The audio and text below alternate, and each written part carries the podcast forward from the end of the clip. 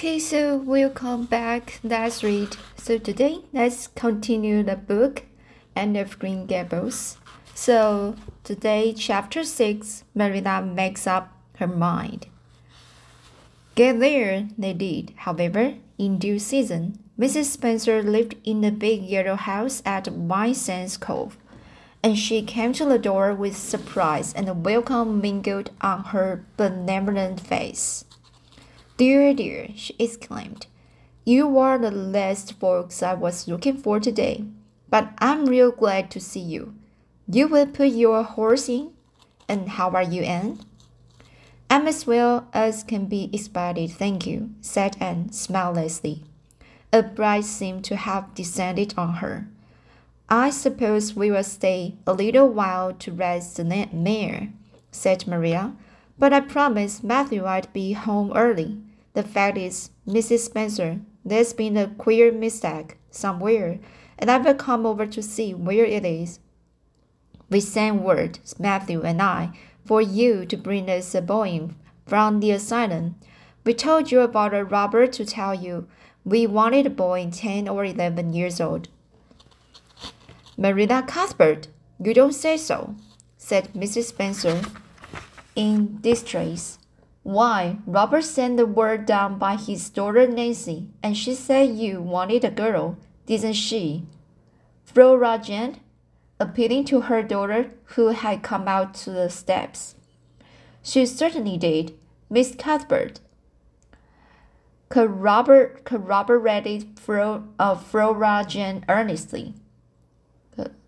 Corroborated Flora Jane earnestly. I'm dreadfully sorry, said Mrs. Spencer. It is too bad, but it certainly wasn't my fault, you see, Miss Cuthbert. I did the best I could, and I thought I was following your instructions.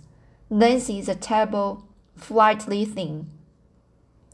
I've often had to scold her well for her for her heedlessness, heedlessness, heedlessness. So this word uh, for her heedless, heedlessness. Heedlessness. Alright, so it was our own fault, said Marina resignedly. We should have come to you ourselves and not left an important message to be passed along by word of mouth in that fashion. Anyhow, the mistake, the mistake had been made, and the only thing to do now is to set it right. Can we send the child back to the asylum? I suppose they will take her back, won't they? I suppose so, said Mrs. Spencer thoughtfully. But I don't think it will be necessary to send her back. Mrs. Peter Brewitt was up here yesterday, and she was saying to me how much she wished she'd sent by me for a little girl to help her. Mrs. Peter has a large family, you know, and she finds it hard to get help and will be the very girl for her. I call it positively uh, providential. I called it positively providential. Marilla did not look as if she thought uh, providence, providence, providence had much to do with the matter. Marilla did not look as if she thought Providence had much to do with the matter. Here was an expectedly good chance to get this unwelcome orphan off her hands, and she did not even feel grateful for it. She knew Mrs. Peter Blewett only by sight as a small, a small, sh uh, shrewd, fast woman without an ounce or, or superf, uh, superfluous, superfluous, brewers superfluous flesh on her bones. But she had heard of her. A table worker and a driver, Mrs. Peter was said to be, and discharged servant girls told fearsome tales of her temper and stinginess and her family or pert, quarrelsome children. Marilla felt a qualm of conscience at the thought of handing Anne over to her tender mercies. Well, I will go in and we will talk the matter over, she said. And if there isn't Mrs. Peter coming up the lane this blessed minute, exclaimed Mrs. Spencer, bustling her guest through the hall into the parlor, where a deadly chill struck on them as if the air had been strained so long through dark green, closely drawn blinds that it had lost every part, particle of warmth it had ever possessed. That is real lucky for me, for we, for we can settle the matter right away. Take the armchair, Miss Cuthbert, and you sit here on the ottoman and don't wiggle. Let me take your hats. Flora Jane, go out and put the kettle on.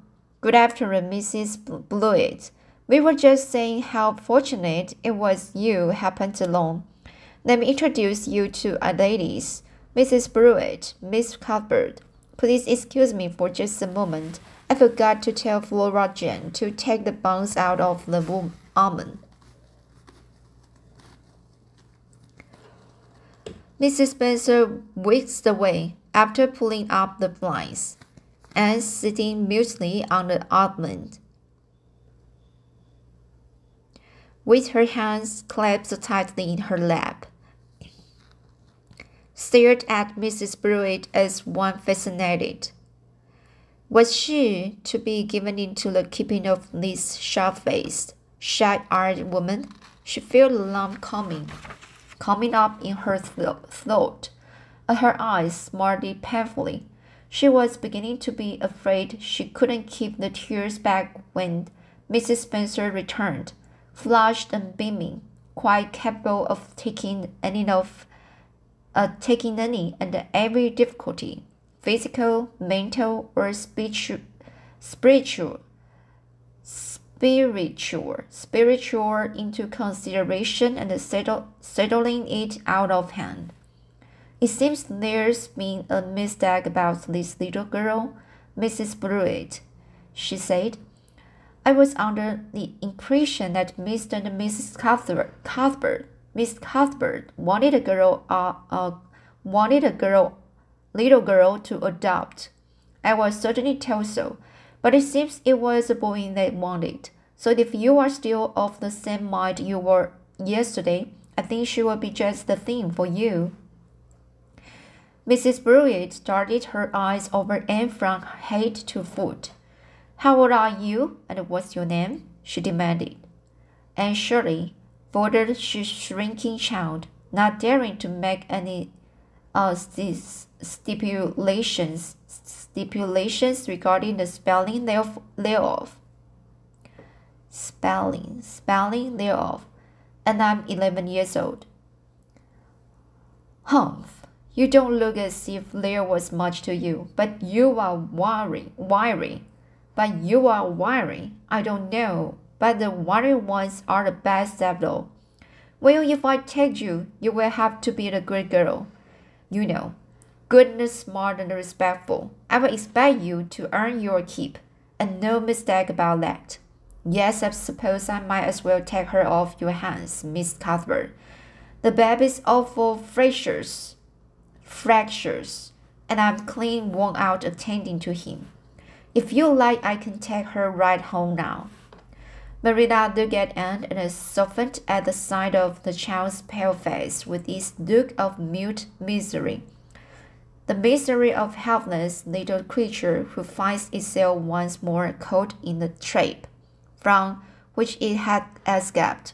Marilla felt an uncomfortable uh, con conviction. Conviction. Marilla felt an uncomfortable conviction that if she denied the, the appeal of that look, it would haunt her to her dying day. Moreover, she did not fancy Mrs. Blewett to hand a sensitive, high-strung, high-strung child over to such a woman. No, she could not take the respons res responsibility of doing it. Well, I don't know, she said slowly. I didn't say that Matthew and I had absolutely decided that we wouldn't keep her. In fact, I may say that Matthew is disposed to keep her. so disposed to keep her is willing to keep her. I just came over to find out how the mistake had occurred. I think I'd better take her home again and talk it over with Matthew. I feel that I oughtn't to decide on anything without consulting him. If we make up our mind not to keep her, we will bring or send her over to you tomorrow night. If we don't, you may know that she's going to stay with us. Will that suit you, Mrs. Blewett? I suppose it will have to, said Mrs. Blewett ungraciously. During Marina's speech, a sunrise had been dawning on Anne's face. First, the look of despair faded out. Then came a faint flush of hope. Her eyes, her eyes, grew deep and bright as morning stars. The child was quite transfigured, and a moment later, when Mrs. Spencer and Mrs. Brewitt went out in quest of recipe, the later, the later had come to borrow. She sprang up and flew across the room to Marilla. Oh, Miss Cuthbert, did you really say that perhaps you would let me stay at Green Gables? She said in a in a breathless whisper, as if speaking aloud might shatter the glorious possibility. Did you really say it? Did you really say it? Or did I only imagine that you did? I think you'd better learn to control that imagination of yours, and if you can't distinguish between what is really and what isn't, said Marilla crossly. Yes, you did hear me say just that and no more. It isn't decided yet, and perhaps we will conclude conclude to let Mrs. Blewett take you take you after all. She certainly needs you much more than I do. I'd rather go back to the asylum than go to live with her, said Anne passion, uh, passionately. She looked exactly like a like a gimlet. Marilla smothered a smile under the conviction. Conv conviction. Marilla smothered a smile under the conviction. Conviction that Anne must be re reproved for such a speech. A little girl like you should be ashamed of talking so about a lady. And the stranger, she said severely, go back and sit down quietly and hold your tongue and behave as a good girl should. I will try to do and be anything you want me, if you will only keep me, said Anne, returning meekly to her ottoman when they arrived back at Green Gables that evening, Matthew, met if that evening, Matthew met them, met them in the lane. Marilla from afar had noted him prowling along it, and guessed his smallly. She was prepared for the relief she read in his face when he saw that she had at least brought Anne back with her, but she said nothing to him relative relative to the affair relative to the affair relative to the affair until they were both out in the yard behind the barn milking the cows. Then she briefly told him Anne's history and the, the result of the, the interview with Mrs. Spencer. I wouldn't give a dog I like to that brave woman, I wouldn't give the dog I liked to that brilliant woman, said Matthew with unusual mien. I don't fancy her style myself, admitted Marilla, but it's not that or keeping her ourselves, Matthew. And since you seem to want her, I suppose I'm winning. I'm winning, or have to be. I've been thinking over the idea until I've got kind kind of used to it. It seems a sort of duty I've never brought up a, girl, a child, especially a girl, and I dare say I will make a terrible mess of it. But I will do my best so far as I'm concerned, Matthew, so she may stay. Matthew's shy face was glow of delight. Well now, I reckon you'd come to see it in that night. In that light. Well now, I reckon you'd come to see it in that light. Marilla, he said, She's such an interesting little thing. It'd be more to the point if you could say she was useful little thing, retorted Marilla, but I'm making my business to see she's trained to be late. And mind, Matthew, you are not to go interfering with my methods. Perhaps an old maid doesn't know much about bringing up a child, but I guess she knows more than an old bachelor. So you just leave me to manage her. When I fail, it's, it will be time enough, enough to put your oar in. There, there, Merida, you can have your own way, said Matthew reassuringly. Only be as good and kind to her as you can be without spoiling her. Be without spoiling her. I kind of think she's one of the sort you can do anything with with uh with. Anything do anything with if you only get her to love you. Marina sniffed to express her contempt for Matthew's opinions concerning anything feminine. Feminine. Walked off to the the dairy with the pails. I won't tell her tonight that she can she can stay, she reflected as she strained the milk into the creamers. She'd be so she'd be so excited that she wouldn't sleep a wink. Mar- Marina Cuthbert, you are fairly in for it. Did you ever suppose you'd see the day when you are be adopting an orphan girl? It's surprising enough, but not so surprising as that Matthew should be at the bottom of it him that always seemed to have such a, a model, a model dread of, of little girls. Anyhow, we were decided on the experiment and the goodness only knows what will come of it. So let's chapter 6. Uh, sorry for I can't um, read the whole book and uh, with a good um, pronunciation because I am still practicing my English. And um, the everything uh not so very good and even just uh, some words or sentence simple sentence. Um, but I will try my best to just uh, uh read it fluently. Um, so Alright, so next time uh, we will uh, have the chapter 7 and says her prayers. So just see you next time. Bye.